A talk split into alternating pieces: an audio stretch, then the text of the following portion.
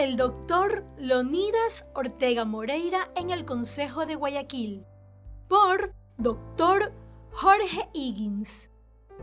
A Leonidas Ortega Moreira me unía una amistad y un afecto de toda la vida.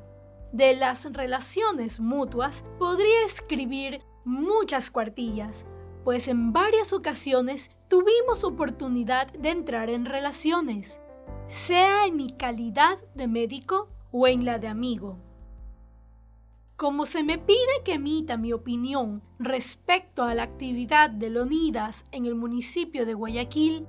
deseo mencionar que en el año 1946 el doctor José María Velasco Ibarra, a la sazón presidente de la República, me pidió integrar el Consejo Municipal de Guayaquil con un grupo de algunos distinguidos y connotados ciudadanos, y así fue como formé parte de ese cuerpo colegiado, entre otros con Leonidas Ortega.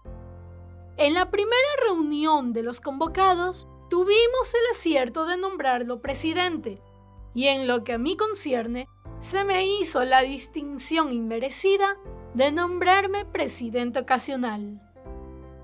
En las funciones de estos dos cargos, tuvimos la oportunidad de vincularnos muy estrechamente. Y fue allí en donde pude aquilatar las dotes de administrador y ejecutivo que tenía Leonidas.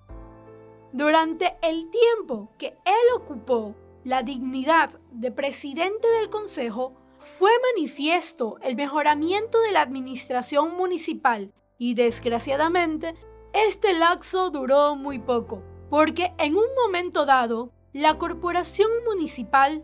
tuvo que enfrentar el problema del empecinamiento de un empresario que no quiso acatar la orden de demolición de un edificio destinado para espectáculos públicos que estaba en un manifiesto deterioro y con gran peligro de derrumbarse con las consecuencias funestas que pueden imaginarse.